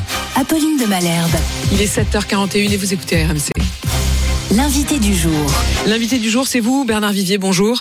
Vous êtes le directeur de l'Institut supérieur du travail. C'est un organisme spécialisé euh, dans les relations sociales et syndicales. On va s'interroger sur la poursuite du mouvement. Est-ce que ça s'essouffle ou est-ce que ça se radicalise? Et on va d'ailleurs commencer, avant que vous ne nous expliquiez, euh, par rejoindre Nicolas Repère. Nicolas, vous êtes euh, à Lavera, la raffinerie Lavera. C'est près de Martigues. Vous y aviez passé la nuit parce que cette raffinerie, eh bien, était en grève. Il y avait une AG cette nuit. Cette vous y avez euh, assisté. Qu'est-ce qui a été décidé sur la poursuite du mouvement? Eh bien, la quarantaine de salariés, Apolline, euh, s'est réunie dès 5 heures du matin. C'était l'heure euh, à laquelle ils prenaient euh, leur poste. Et ils ont voté à l'unanimité la reconduction de, de la grève jusqu'à lundi matin. Il n'y aura donc pas d'exportation de carburant et il y aura aussi une baisse de la production. C'est ce qu'ils ont décidé. Euh, ils ont bien suivi que leurs collègues de la, de la raffinerie Esso de, de Port-Jérôme en Normandie ont, eux, repris le travail. Mais ça ne les décourage pas. Les syndicats CGT en tête restent vraiment déterminés.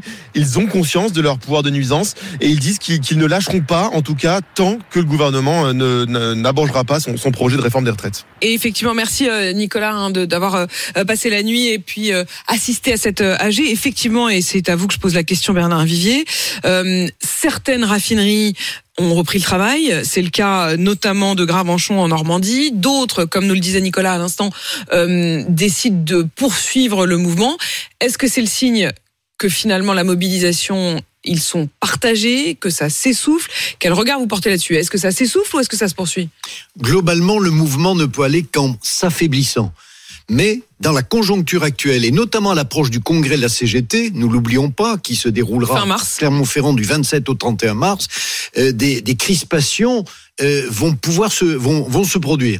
Donc, mais globalement, ce Ça veut dire qu'il faut lire le mouvement global euh, en France aujourd'hui aussi à la lumière de ce qui se passe en interne à la CGT, quoi. Oui, mais pour des raisons également liées à la réforme des retraites. Le militant que vous avez cité dit nous ferons des blocages tant que le gouvernement n'aura pas re- reculé et retiré sa réforme. Il est évident que le président de la République aujourd'hui mène une course poursuite au Sénat, va la gagner et que Probablement mercredi prochain, en commission mixte paritaire, technique parlementaire, le texte sera adopté d'une façon ou d'une autre, vote ou 49 En gros, je, points. re- je redis les choses, hein, c'est-à-dire que si le Sénat et l'Assemblée nationale euh, se mettent d'accord sur les termes, trouvent une majorité commune au fond pour se mettre d'accord sur ces termes, alors un, un texte commun en sort et il peut être voté dans la foulée. Donc ça peut, ça peut être terminé la semaine prochaine. Oui, ou alors, s'il n'y a pas cet accord suffisant, cette majorité suffisante qui semble fragile, le fameux 49-3 que ne souhaiterait pas Madame Borne, Première ministre, mais que le président de la République mettra sans hésitation euh, en, œuvre pour faire aboutir la réforme. Donc le gouvernement ne va pas reculer. Et deuxième élément, euh, le 7 mars que nous venons de vivre avait comme mot d'ordre mettre la France à l'arrêt. Et là, nous avons deux lectures du syndicalisme. Un syndicalisme qui est euh, un syndicalisme de manifestation, mais pas de contestation. C'est la ligne CFDT, CFTC, euh, CFECGC, UNSA et même Force ouvrière, dans une grande mesure, et qui dit, une fois que la République, à travers ses représentants, députés, sénateurs, se sont exprimés, l'affaire est close. On en- Ils sont légitimistes. Au ils sont légitimistes. On fera payer ça au président de la République d'une autre façon. Le corps social réagira évidemment aussi parce que euh, euh, il peut y avoir des manifestations. Mais nous ne contesterons plus Exactement. euh, la réalité de cette loi. Exactement. Ou alors, Ou alors, il y a l'autre l'autre, vision. qui est un syndicalisme de contestation très français que porte toujours la CGT, pas uniquement parce que la CGT est une organisation qui sait aussi négocier, qui sait signer des accords, mais là sur cette affaire-là et notamment à l'approche de son congrès, euh, Philippe Martinez n'a qu'une voie possible, c'est laisser faire ces fédérations, celles de ces fédérations qui veulent aller au blocage. On pense particulièrement à la fédération des Bouches-du-Rhône. hein. Euh, Son Oui. représentant était d'ailleurs mon invité euh, hier et on sentait que lui, il voulait véritablement aller au blocage. Il refuse l'idée même que l'État puisse réquisitionner parfois les, les raffineries. Philippe Martinez, je le rappelle, qui sera donc mon invité à 8h30 euh, et on verra évidemment s'il reconnaît une forme d'essoufflement ou s'il veut mener la lutte encore plus loin. Ce qui m'a quand même frappé dans tous les reportages et euh, par la voix aussi des, euh, des auditeurs, c'est qu'il y a quand même cette question de la résignation. C'est-à-dire au fond,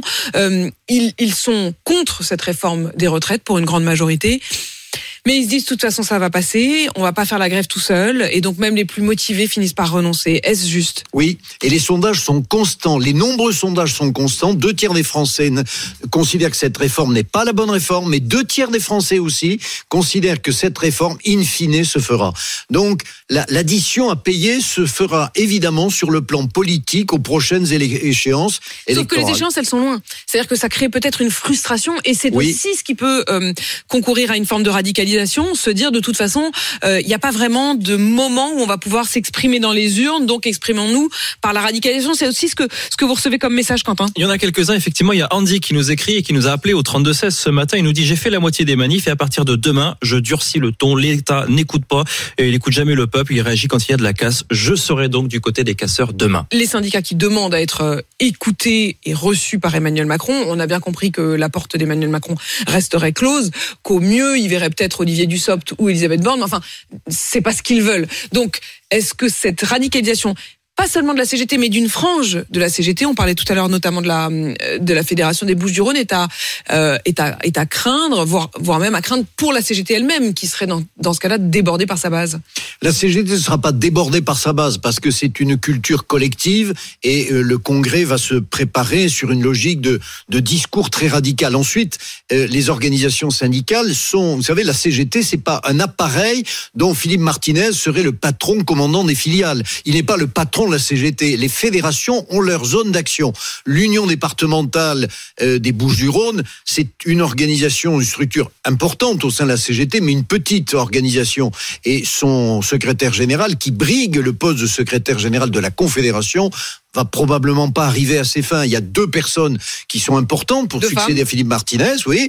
Euh, C'est Céline Verzelletti et Marie Buisson. Deux profils différents. Euh, Marie Buisson a le soutien de Philippe Martinez et, Céline Verzelletti a, a, a- a l'appui de d'autres militants plus plus exigeants, plus durs, moins plus fermés, plus repliés, pardon, plus repliés sur la défense des acquis, c'est-à-dire le nucléaire, la chimie. Donc ce sont les secteurs qui aujourd'hui sont en pointe dans l'actualité sociale. Marie Buisson euh, ouvrant une ligne favorable à des contacts avec des ONG, avec Greenpeace, avec euh, des, des mouvements. C'est aussi sur la question de l'industrie, de l'énergie Exactement. que se joue l'avenir de la CGT. Eh, Exactement, parce que euh, sur le, sur le fond, les troupes de la CGT sont encore dans les Est-ce que vous bastions diriez que le grand traditionnels. gagnant, c'est Laurent Berger, du coup? Pardon? Est-ce que vous diriez que le grand gagnant, c'est Laurent Berger? Non, pas forcément. Pas forcément parce que la CGT reste une grosse organisation. Vous savez, la CGT, c'est 803 unions locales. Alors en audience, la CGT est évidemment la première organisation syndicale. Mais quand il s'agit de faire des manifestations, à plus forte raison des conflits et des grèves, la grande organisation qui sait faire, c'est la CGT. C'est la CGT. Merci beaucoup euh, Bernard Vivier, vous qui êtes donc directeur de l'Institut supérieur du travail. Et je le rappelle, le patron, encore pour quelques temps, de la CGT, Philippe Martinez, sera mon invité à 8h30. Il est 7h49 sur RMC. À suivre dans Apolline Matin sur RMC. La clope n'a plus la cote chez les jeunes. Les addictions reculent chez les ados. Pourquoi? Les explications de Nicolas Poincaré, c'est dans un instant sur RMC. Apolline Matin. Le bonus RMC. Le bonus RMC, le bonus de Quentin ce matin. Quentin, c'est le retour de la série LOL. Oui, LOL, c'est le carton d'Amazon Prime. 10 personnalités enfermées dans une pièce qui se font des blagues, mais qui ne doivent pas rire. LOL saison 3, ça commence maintenant. Évidemment, interdiction de rire. Carton jaune. Mais obligation de tout faire pour faire rire les autres. Voilà, vous avez compris le principe. Celui qui rit est éliminé à coup de blagues plus ou moins drôles et parfois gênantes. Le pen, il est hilarant. Tout est gênant, j'ai envie de mourir de rire. Alors quand c'est gênant, évidemment, bah, tout de suite ça devient rigolo. On voit des candidats qui se retiennent par euh, tous les moyens euh, de rire. Euh, Tous les moyens sont bons d'ailleurs pour éviter de pouffer. Il y en a qui crient très très fort pour euh, justement éviter de crier. Excusez-moi, je suis José Maloc. Séverine Potard.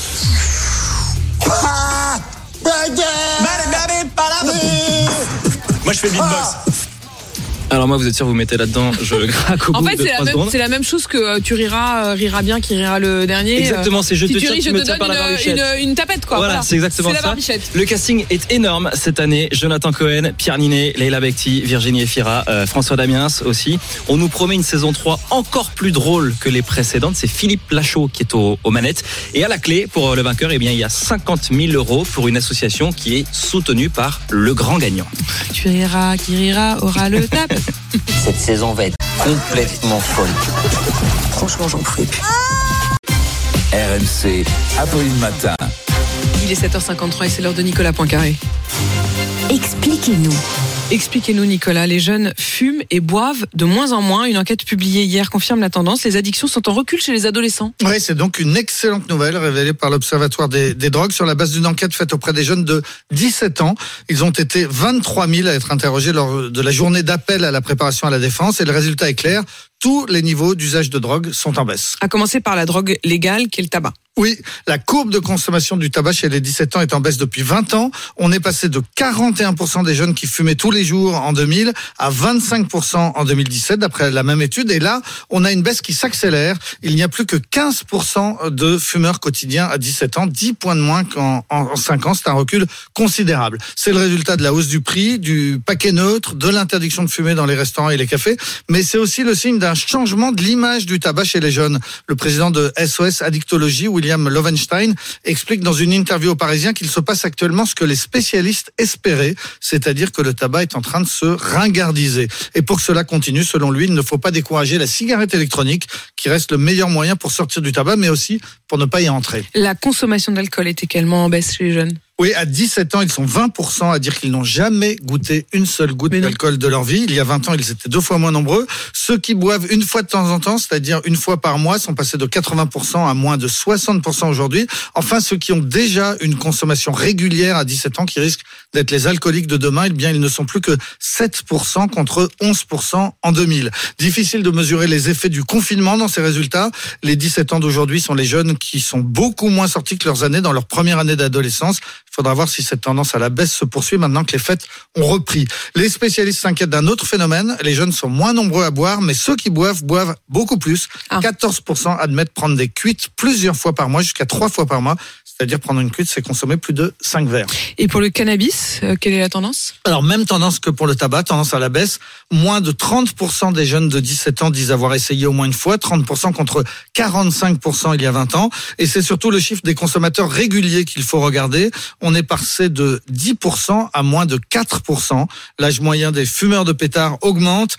On assiste comme pour la cigarette à une ringardisation. Parallèlement, l'usage du CBD est en hausse et pour cause, il n'était pas mesuré. Il y a cinq ans, les boutiques n'existaient pas.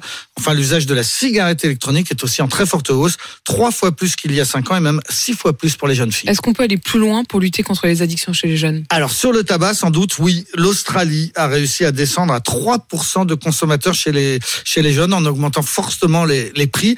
Mais c'est la Nouvelle-Zélande qui va le plus loin. Elle veut une génération sans tabac. Tous ceux qui sont nés après 2008 n'auront jamais le droit d'acheter des cigarettes. Pour cela, l'âge minimum va être repoussé d'un an tous les ans. Il faudra donc avoir 19 ans en 2027, puis 20 ans en 2028, etc. 30 ans, 10 ans plus tard, et ainsi de suite. C'est assez radical. Dans quelques années, seuls les vieux auront le droit de fumer en Nouvelle-Zélande, et ce sera donc définitivement ringard. Très intéressant cette histoire de repousser euh, chaque année pour pas, pour jamais être addict, quoi. en fait. Voilà, si vous êtes né en 2008, jamais vous n'aurez le droit Et par contre, des- si vous êtes vieux et que vous avez toujours fumé, bah on va pas vous enlever maintenant la clope, quoi. Vous pouvez en mourir tranquillement. Nicolas Poincaré et ses explications. Il est 7h57. On se retrouve dans un instant pour la météo et le journal. À tout de suite. RMC jusqu'à 9h. Apolline Matin. Vous écoutez RMC. RMC. Apolline Matin. Le journal de Thibaut Texer. Bonjour Thibaut. Bonjour Apolline, bonjour à tous. Le week-end s'annonce compliqué sur les rails. Trafic fortement perturbé à la SNCF. La mobilisation contre la réforme des retraites se poursuit. Et les débats patinent au Sénat. Restaurer la confiance et renouer le dialogue. C'est l'objet d'un sommet franco-britannique à Paris aujourd'hui sur fond de crise migratoire. Et puis, comment va rebondir le Paris Saint-Germain après son élimination en Ligue des Champions? Christophe Galtier est-il sur la sellette? Loïc Braillet sera avec nous pour en parler à la fin de ce journal. À la veille d'une nouvelle journée de mobilisation, les actions se poursuivent contre la réforme des retraites. Il y a du mieux ce matin à la RATP, trafic quasi normal. Aujourd'hui, le week-end s'annonce en revanche compliqué sur les rails. La SNCF prévoit un TGV sur deux, en moyenne deux sur cinq sur les axes nord et atlantique. Et de nombreux voyageurs sont désormais contraints de s'adapter. Martin Bourdin est allé constater la situation. Gare Montparnasse à Paris.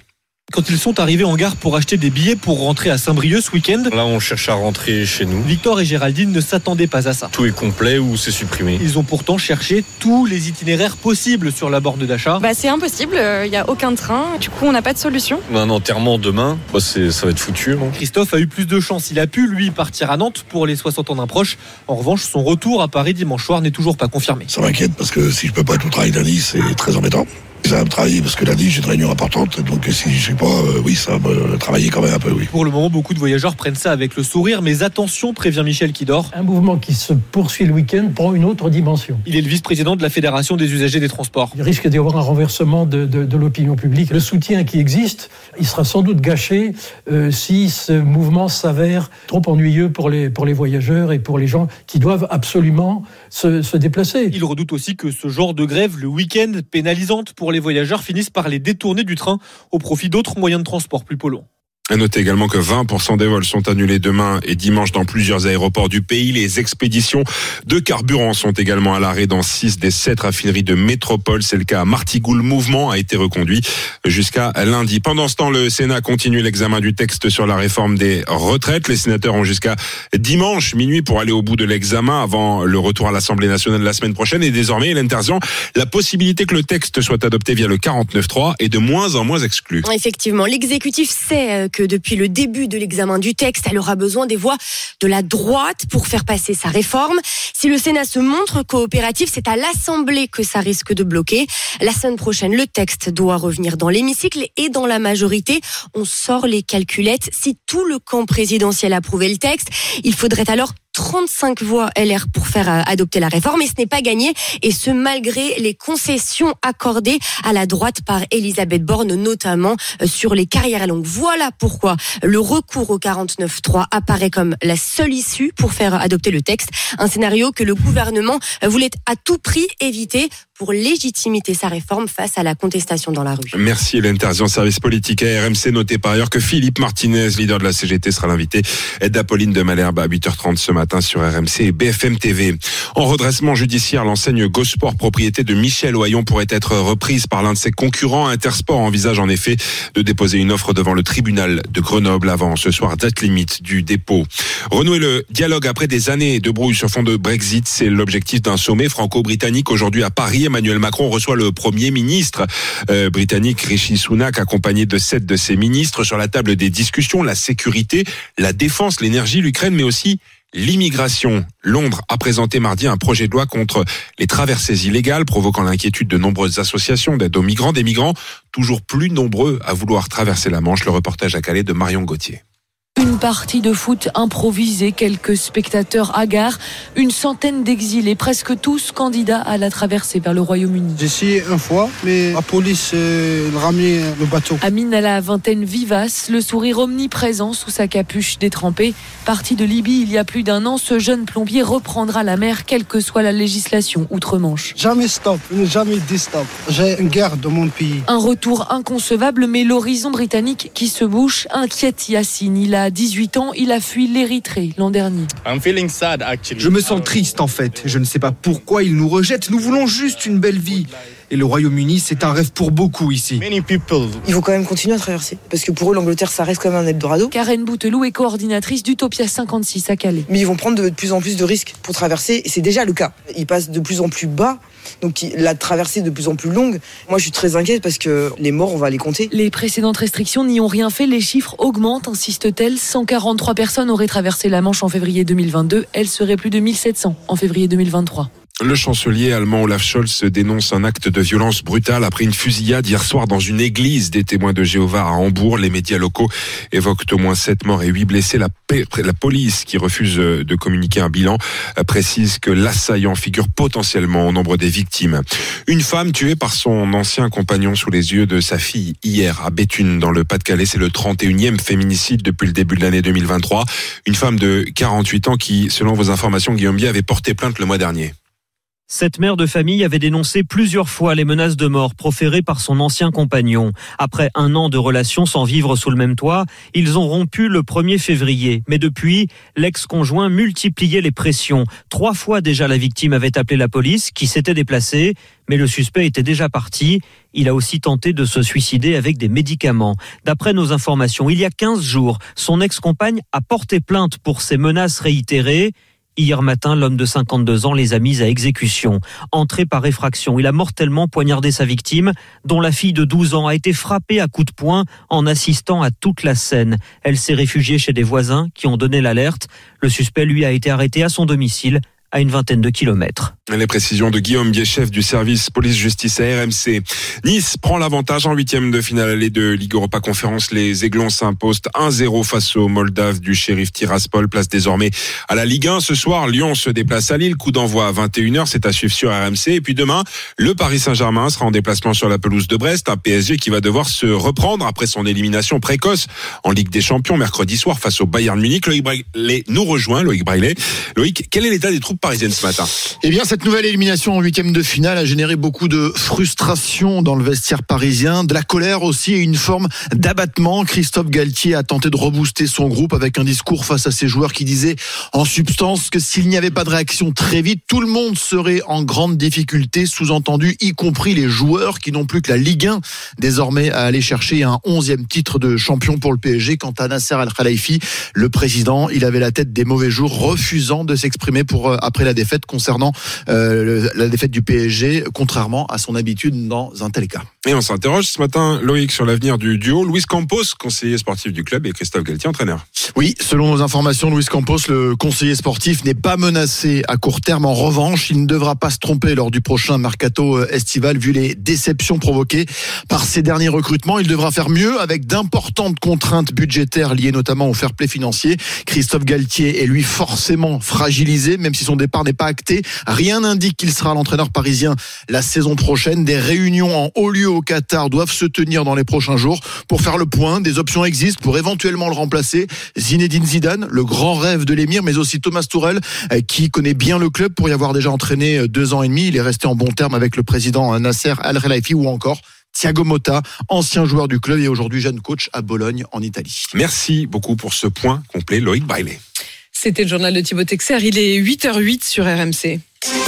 RMC jusqu'à 9h. Apolline Matin.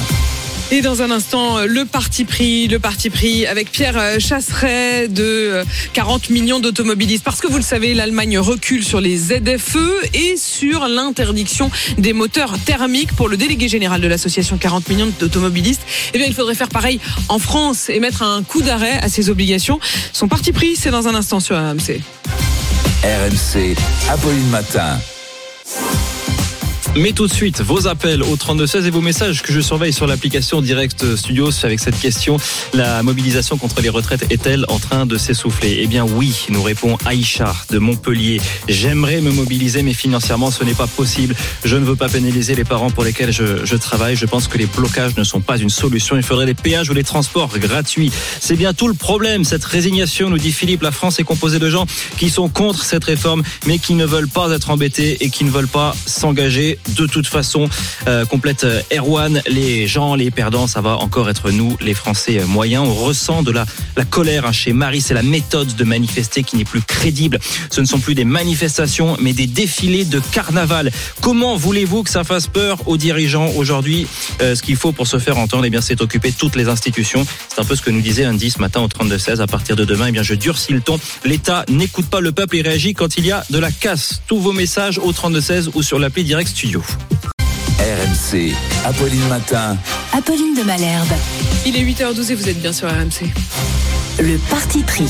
Le parti pris, c'est le vôtre. Pierre Chasseret, bonjour. Bonjour. Vous êtes délégué général de l'association 40 millions d'automobilistes. Hier, on a entendu que l'Allemagne avait refusé de signer cet accord pour la fin des moteurs thermiques en 2035. Ce qui pourrait ben, entraîner un arrêt de cette décision pour tous les autres pays européens. Dans le même temps, elle revient sur certaines ZFE. Est-ce que c'est le signe pour vous que ces décisions, zone à faible émission dans les villes, interdiction du moteur euh, thermique, doivent être levées aussi en France C'est évident, c'est évident. Alors on va commencer par le dossier zone à faible émission. On résume, c'est un véhicule sur deux qui va être interdit de circuler au 1er janvier 2025 au plus tard dans toutes les métropoles de plus de 150 000 habitants. C'est effrayant. Qui peut décemment penser que ça va bien se passer, qu'on va interdire à un Français sur deux de rouler et que tout va bien se passer? Il faut évidemment revenir sur cette mécanique et très récemment, il y a eu cette décision de villes allemandes, donc 8 grandes villes sur 22, qui ont décidé de mettre fin à leur équivalent de zone à faible émission, même si l'Allemagne n'a jamais fait la bêtise de faire ce qu'on fait en France. Et comment ils ont fait ça, ça marchait comment? Alors, c'était uniquement confiné euh, à des ultra cœurs de ville, ce qui est audible, hein, pourquoi pas, si c'est eu quelques rues parce qu'on décide de les piétoniser ou qu'elles ont une trop forte densité en termes d'automobiles, ça, ça pouvait s'entendre. Sauf que l'Allemagne reconnaît qu'aujourd'hui, il n'y a plus de raison à ces restrictions. Oui, mais s'il n'y a plus de raison, pardon, c'est un excellent argument pour les ZFE. C'est parce qu'ils disent Ah, que dans ces villes-là, les ZFE ont produit leurs effets, que en effet la qualité de l'air s'est améliorée et que donc il n'est plus besoin de contraindre. Non, en fait, c'est pas c'est pas le véhicule qui produit son effet. Mm. Un ancien véhicule, il est toujours là. Si vous l'autorisez à circuler demain, bah, dans ces cas-là, on aurait une remontée des émissions polluantes. Non, c'est pas le cas. C'est qu'en fait, tout s'améliore. On a tendance à vouloir toujours noircir le tableau, à montrer que c'est une catastrophe, que la qualité de l'air se dégrade, ce qui est fondamentalement faux. En fait, depuis 1990, tous les rapports, y compris ceux du ministère de l'écologie, tentent à prouver avec évidence que la qualité de l'air s'améliore d'année en année. C'est normal. Aujourd'hui, ce qui est vrai, c'est que l'ensemble des oppositions euh, est contre les ZFE. C'est-à-dire que euh, la France insoumise, je recevais Emmanuel Bompard, la Même France insoumise, il demande la levée des ZFE. Euh, les Verts, alors sont pas contre la ZFE, mais disent attention, on a besoin de plus de temps et plus d'aide pour accompagner l'achat des voitures électriques. C'est le cas notamment de Lyon, où finalement l'élargissement de la ZFE a été repoussé de deux ans. Et puis c'est le cas du RN qui en fait un cheval de bataille pour le coup depuis euh, plus longtemps. Enfin, ça veut dire que plus personne vraiment n'ose défendre les ZFE. Ouais, mais ça veut dire qu'il faut réunir tout le monde. Parce que tous les partis politiques y vont avec leurs propres mesures et personne ne veut signer la proposition de loi des autres. Mm. Donc ce qu'il faut, c'est, je sais pas, moi je dirais une association d'automobilistes. Par exemple, pas, comme 40 millions d'automobilistes, vous voulez dire Pierre Chasseret? Par exemple. Oh, qui- bah tiens, dis donc. qui aurait préparé une proposition de loi qui fasse consensus chez tous les partis politiques, avec deux trois rendez-vous politiques importants dans les jours à venir euh, pour euh, notamment présenter cette proposition de loi à l'Assemblée nationale et venir édulcorer la ZFE. Ce qu'il faut, c'est pas, on peut pas tout supprimer. Ça sera pas possible. On l'a vu, la Mm. Proposition de loi faisable, quoi. la proposition de loi à l'Assemblée nationale qui proposait de supprimer purement et simplement les ZFE, elle a été refusée. Donc ça sert à rien. On va pas revenir avec la même proposition de loi, ça n'aurait pas de sens. Ce qu'il faut, c'est l'édulcorer un petit peu pour permettre une vraie dérogation à ceux qui ont des véhicules certes plus anciens, mais qui les entretiennent. Qui les entretiennent et qui donc font en sorte qu'ils ne soient pas si polluants. Patrick est avec nous, qui nous appelle, bah, tiens, précisément de Lyon. Bonjour Patrick. Oui, bonjour Apolline. Euh, je Bonjour, parlais de Lyon à l'instant, puisque Lyon, il y a, euh, ce- il y avait ce projet d'élargissement de la ZFE qui a été euh, repoussé. Vous en pensez quoi, vous, vous à vivre au quotidien? Bah, écoutez, moi je trouve euh, c'est une mesure discriminante déjà. Euh, c'est une mesure euh, dérisoire. Euh, donc, euh, elle sert à rien en fait. Moi, j'habite euh, dans le 8e arrondissement de Lyon, Oui. mais en périphérie, ce qui fait qu'en fait, je prends ma voiture. Bon, j'ai une petite citadine essence, donc je suis pas vraiment le gros pollueur, c'est pas ça. Mais je fais 150 mètres en bagnole et euh, je suis plus à Lyon. Euh, Mm. on, on nous refait le coup du euh, nuage de Tchernobyl qui s'arrête aux frontières en fait. C'est pas parce que vous allez interdire les voitures de circuler dans le euh, dans le vraiment le centre de Lyon que euh, voilà quoi que tout va s'arranger quoi. Euh, Non. Par contre, il est vrai que euh, il y a vraiment un besoin de d'améliorer le parc automobile français quoi. Et c'est là qu'il faut insister. Mais alors attendez, je vais vous poser la question très clairement, Patrick. Si on vous proposait demain des aides pour acheter euh, une voiture électrique, que ça vous coûtait le même prix, voire même un peu moins qu'une voiture euh, euh, essence, est-ce que vous franchiriez le pas? Je franchirai le pas, mais simplement l'électrique c'est pas la seule solution. Mm. Vous imaginez si tout le monde roule en électrique, comment est-ce qu'on va faire? Déjà Apparemment, on nous dit qu'il peut y avoir des coupures électriques parce qu'il fait froid. Oui, c'est-à-dire qu'on nous demande de baisser de 10% la consommation d'électricité. Vous avez raison, c'est pas très cohérent. Mais, Donc, voilà, mais cela dit, c'est vrai que si ça permet quand même d'avoir un peu moins de, de, de pollution immédiate, alors après, Vous savez, Apolline, Oui, Apolline, Patrick. Apolline, je, je travaille dans le, dans le transport. oui. Euh, si vous saviez le nombre de camions, vous seriez halluciné. Et, euh, et c'est là la, vraie, la véritable pollution. Je vous parle pas des, insu- des industries chimiques et autres, quoi, qui préfèrent payer des amendes plutôt que de faire des efforts. Il est là le cœur du problème, en fait. Mm. Euh, des camions par jour, mais c'est des centaines de milliers Vous, qui vous, circulent. vous, vous travaillez, Patrick, dans une entreprise qui a une grande flotte de, de camions de poids lourds? Non, j'ai pas de flotte propre, mais bon, bref, c'est pas le problème. Ouais. Euh, mais simplement le nombre de camions qui circulent, mais c'est hallucinant, quoi, je veux dire, quoi. Et le, et, euh, et- et le nombre de fois où on a dit il faudrait transformer ça, plus de fret, euh, davantage euh, de rails. Euh, Patrick, euh, restez avec nous, mais justement, Pierre Chasseret, je, je vous, je vous entendais réagir pendant que Patrick euh, témoignait de ce qui se passe euh, à Lyon. Mais Patrick, en fait, euh, il il a tout à fait raison. Mais par contre, c'est la preuve, Patrick, du manque de communication aujourd'hui sur les zones à faible émission. Il se trompe, Patrick. Il dit, je fais 150 mètres, je suis plus à Lyon. Oui, mais vous êtes toujours dans la zone à faible émission. Les zones à faible émission, ce ne sont pas des villes, ce sont des métropoles. Ce qui crée la confusion, c'est qu'avant le 1er janvier 2025, chaque métropole le- peut le faire à sa sauce. À partir du 1er janvier 2025, c'est-à-dire là, hein, tout de suite, dans un an et demi, eh bien cette fois-ci, c'est la loi qui s'applique. Et la loi, elle est très claire, elle est très ferme. Toutes les métropoles doivent appliquer leurs ZFE avec Villeurbanne. Mais Villeurbanne quand, fait on voit partie ce qui de se la passe, mais quand on voit ce qui se passe en Allemagne, on voit que euh, les choses sont quand même en train de devenir peut-être un peu plus souples, ou en tout cas qu'il y a un débat davantage euh, qui s'installe. Le débat, il s'est installé clairement euh, en France, il s'installe aussi en Allemagne.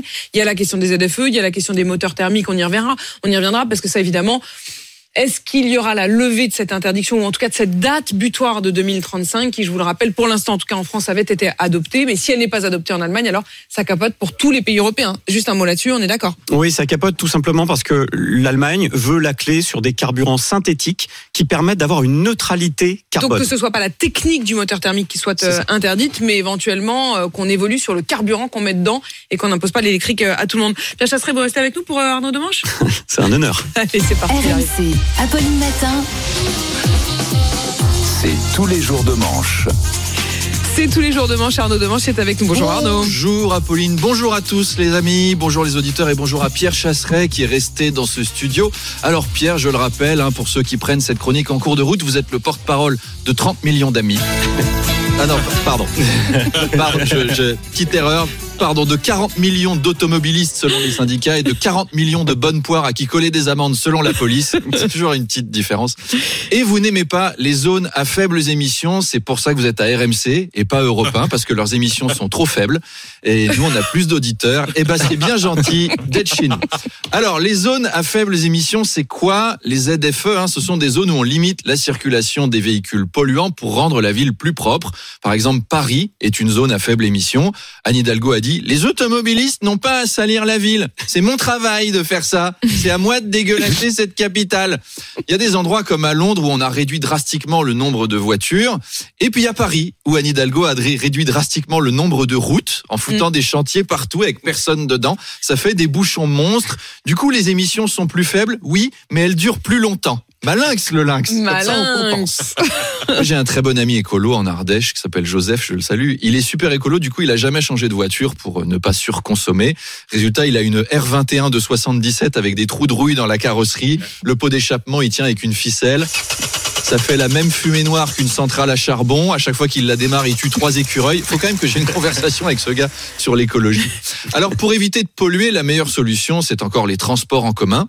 Le train ne pollue pas, ou très peu, mais en plus, la CGT et FO ont la fibre écolo. En ce moment, les trains roulent pas. Donc, ça pollue encore moins. Cocorico Alors Cocorico aussi parce que la pluie a fini par tomber. Et oui, enfin, il a plu Ah, vous, je sais pas, moi, je suis allé gambader sous la pluie. Torse nu ce matin, j'ai déchiré mon t-shirt pour que les gouttes perlent sur mon torse en secouant mes cheveux mouillés comme Manu. J'avais l'impression d'être, d'être, j'avais l'impression d'être notre directeur d'antenne Grégory qui tous les matins est ivre de joie en écoutant cette chronique sous la douche et l'eau perle sur son corps. Il était temps que la sécheresse se termine.